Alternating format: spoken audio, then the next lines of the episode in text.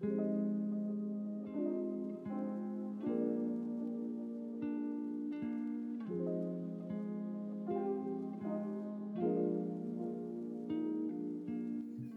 さんこんにちは。D ノードの採用担当乾です。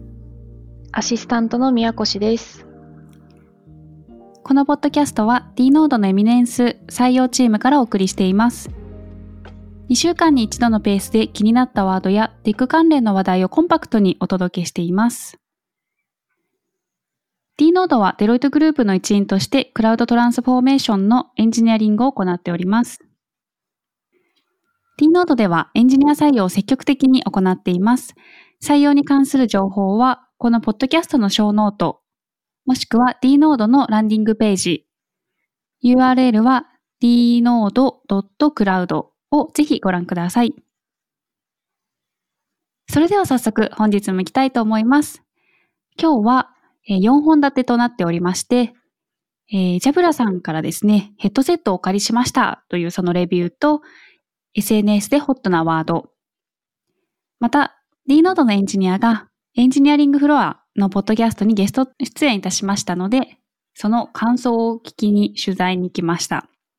そして最後に新人エンジニアにおすすめする書籍のご紹介をしたいと思います。ということで、まずはジャフラさんからですね、ヘッドセットをお借りしましたということで、宮越さんぜひレビューをお願いいたします。はい。えっ、ー、と、ジャブラさんよりトライアルキャンペーンでエボルブ2の65というヘッドセットをお借りして本日はお送りしております。で、忖度不要ということで使用してみての感想をお伝えいたします。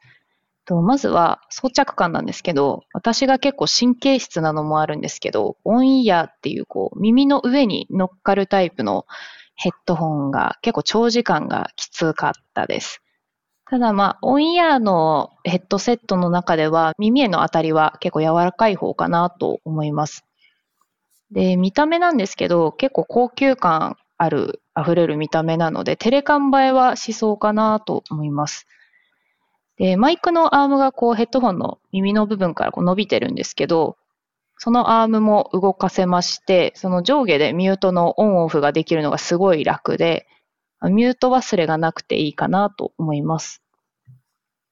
あとはパソコンとの接続なんですけど、Bluetooth のアダプターがありまして、それを挿せばそのまま使えるので、こう、煩わしい接続作業がないので、すごい楽でしたね。で、ここが個人的にはすごい良いなと思った点なんですけど、2台同時接続可能で、スイッチングも違和感ないです。なので、例えば iPhone で音楽を聴きながら、まあ、仕事とか作業をしていて、会議が始まったら、パソコン、PC で、え参加のような使い方もできるので、いちいちこう、こっちで設定しなくても勝手にやってくれるので、それがすごい楽でしたね。で、あと、プラスアルファなんですけど、これはできる範囲内、うん、やりたい方でいいと思うんですけど、PC 版とか、あとは iPhone、Android アプリがあって、設定を変えられるようになってます。で、サウンドスケープで環境音各種入ってるので、作業をするときにちょっとこう、ありがたいなと思いましたね。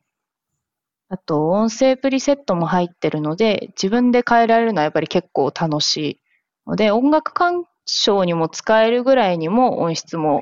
いいと思います。えあと、ノイズキャンセリングなんですけど、あんまり私得意じゃないんですけど、かなりナチュラルなので、耳が痛くなるようなちょっとこう違和感とかはないので、それが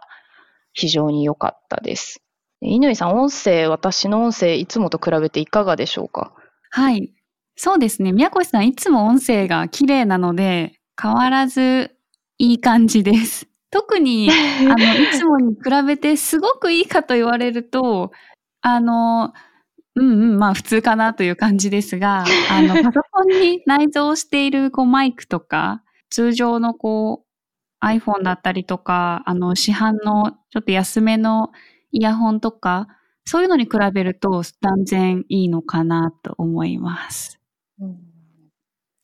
りがとうございます。あと、音質以外にもこう、2台同時接続とか、そういう機能性はめちゃくちゃいいですよね。すごい便利そうな使い心地なんだろうなと思いました。そうですね。実際使ってみると結構良さげなポイントが多くて、多かったです。見た目も本当にテレカン映えしそうな、かっこいい見た目ですごく素敵です。はい。はい。では、商品の説明の URL は概要欄に貼っておきますので、そちらをご覧ください。えー今後はあれですね、良質なこういうヘッドホンをオンボーディングの一環として配布できるとすごいいいですよね。いいですね。本当にリモートワーク下での音に対するこう配慮というのは本当に最低限絶対に必要な部分になりますので、この商品含めて、あの、本当にオンボーディングの一環として何かできるといいですね。宮越さん、あの、レビューどうもありがとうございました。はい。では続いて、SNS でホットなワードをピックアップしていきたいと思います。今日は3つ。まず1つ目。ぜひ、えー、宮越さんお願いします。はい。とまず一つ目なんですが、老眼が目薬で治るっていうツイートが結構伸びてました。おー、めちゃくちゃ気になります。そうなんですよ。こう、老眼を治す目薬がアメリカで認可されたっていうのなんですけど、日本はまだあの認可とかはないので、まだまだ使えるのはもうちょっと先かなと思うんですが、この使った方は、こんなにクリアに iPhone の画面見れたの久しぶりっていう風に言ってまして、確かにこう iPhone とかって文字ちっちゃかったりするじゃないですか。はい。ので、今までこう見えなかったものが見えるっていう体験はやっぱ大きいと思うので、確かに。乾さんもね、この間メガネ新調された後って言って、今まで見えなかったのがこう見えると結構こう、そんな風に見えてたんだとか。か、はい、あったかなと思うんですけど、そうなんですよ。私、数年前まで視力がすごい良くて、両目2.0、2.0とかだったんですけど、最近、急激に視力が落ちてきていて、0.8とか0.5とかになってしまいまして、で、メガネを新調したんですけど、こう、普段ぼんやりを見えている裸眼での生活から、メガネを作ってすごいクリアに見えたのがすごい感動して、こう、ただでさえちょっとこう、今、目の視力に関する情報はですね、あの、敏感になっている中で、この話を聞いたので、まだ老眼ではないと思うんですが、そのうち、老眼ではない、こう、視力の低下に対する目薬とか、あの、治療っていうのが、こう、気軽にできるようになる世界が待っているのかなと思うと、すごいワクワクしました。そうですね。まだ日本では認可されてなくてですもんね。そうですね。えっと、今、現時点では2019年のちょっとブログが見つかったんですけど、そちらは、あの、臨床治療が進んでますよっていうのなんですね。おで、もともと、はい。もともと緑内障の薬、白内障の薬だったかな。へえ緑内障ですね。緑内障の点眼薬でもともとありまして、あの、ピンホール効果っていう、こう、指とかでちっちゃい三角を作ると、そこ覗くとすごいよく見えるみたいな、はい。あの、そういう効果と同じで、こう、宿動で見やすくなるっていう効果があるので、まあ、老眼のまあ作用と結構似てるなと思うんですけど、まあ、今後のこういうのでどんどん、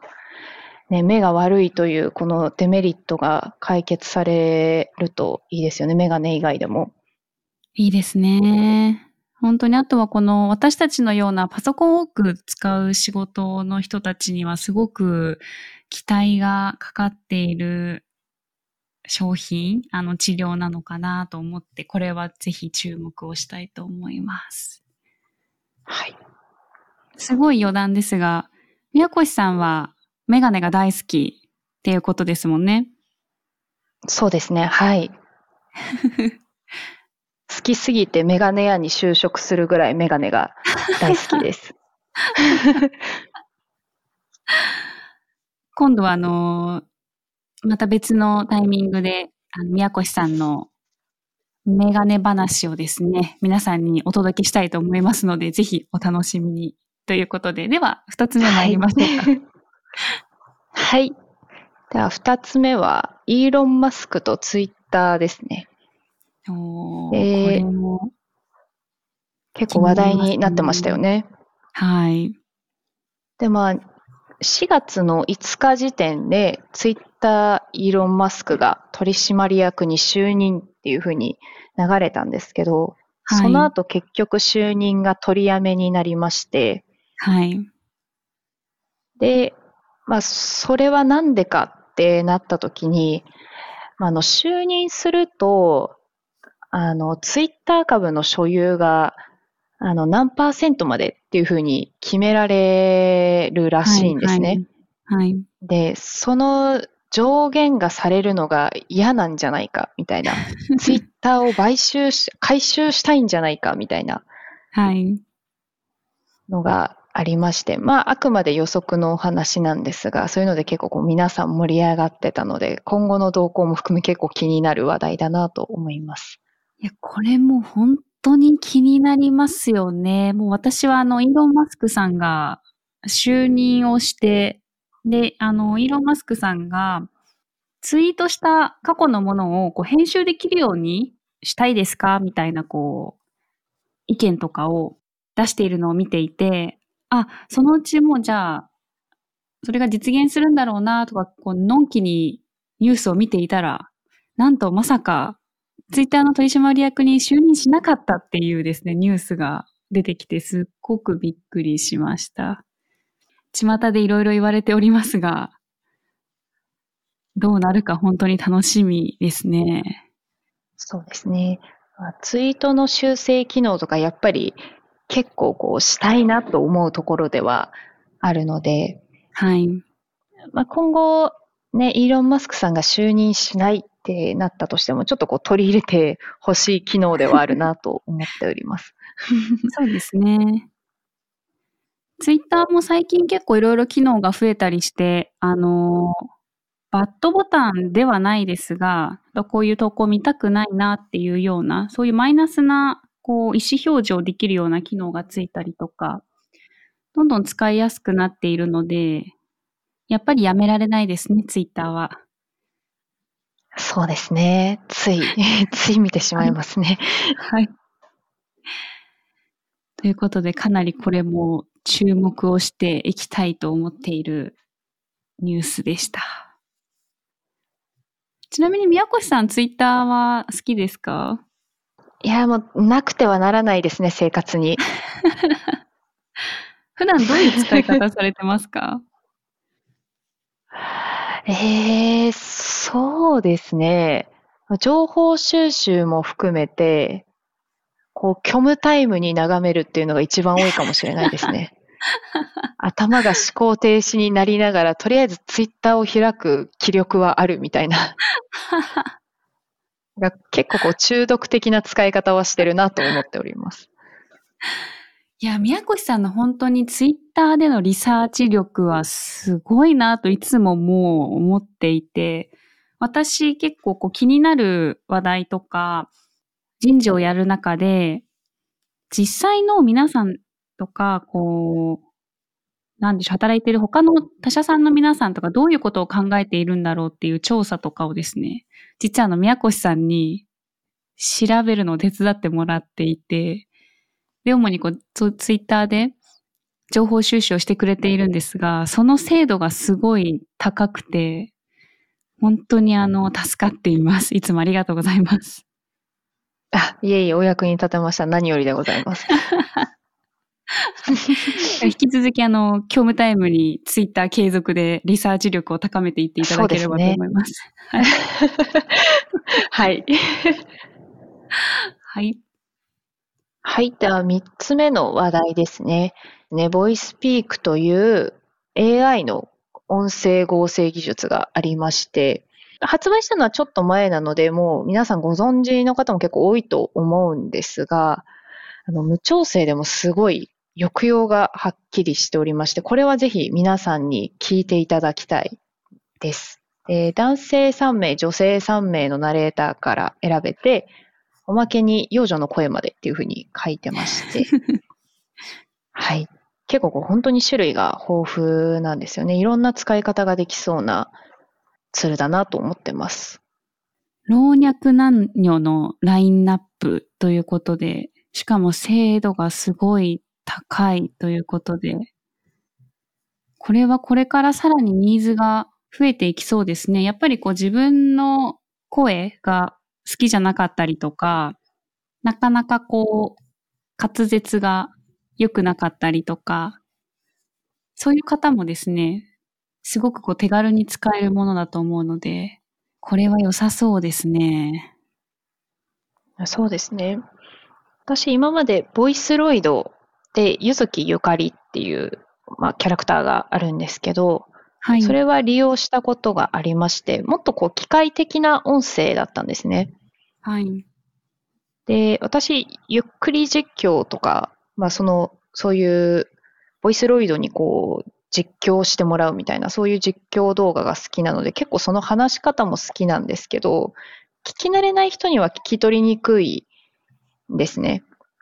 なので、こう、いろんな方が聞きやすい声っていう意味で、このボイスピークはすごい今後に期待できるツールだなと思っております。いやー、いいですね。活用の幅はすごくたくさんありそうですね。そうですね。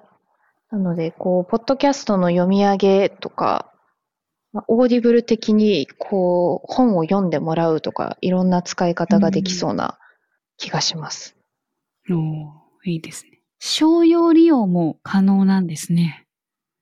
あそうなんですよ。教育機関と商用利用が可能なので、まあ、今まで例えばこう人前で話せない人が、こう、教育に携わるとか、そういう機会も増えるんじゃないかなと思います。いや、いいですね。これはいろいろなところで活用できそうですね。はい。ということで、3つご紹介をさせていただきました。宮子さんどうもありがとうございました。はい、ありがとうございます。はい。今後も注目をしていきたい内容が今週は多かったので、ぜひ皆さんもチェックしてみてください。では続いて、d ノードエンジニアのゲストトークでございます。えー、先日、d ノードのエンジニア、板橋さんがエンジニアリングフロアのポッドキャストにゲスト出演をいたしまして、えー、熱くですね、えー、技術のこと、キャリアのこと、マネジメントのことを語っておりました。でその後ですね、えー、感想をですね、聞いてきましたので、ぜひお聞きください。ということで、では続いて、板橋さんをお呼びしてのゲストトークです。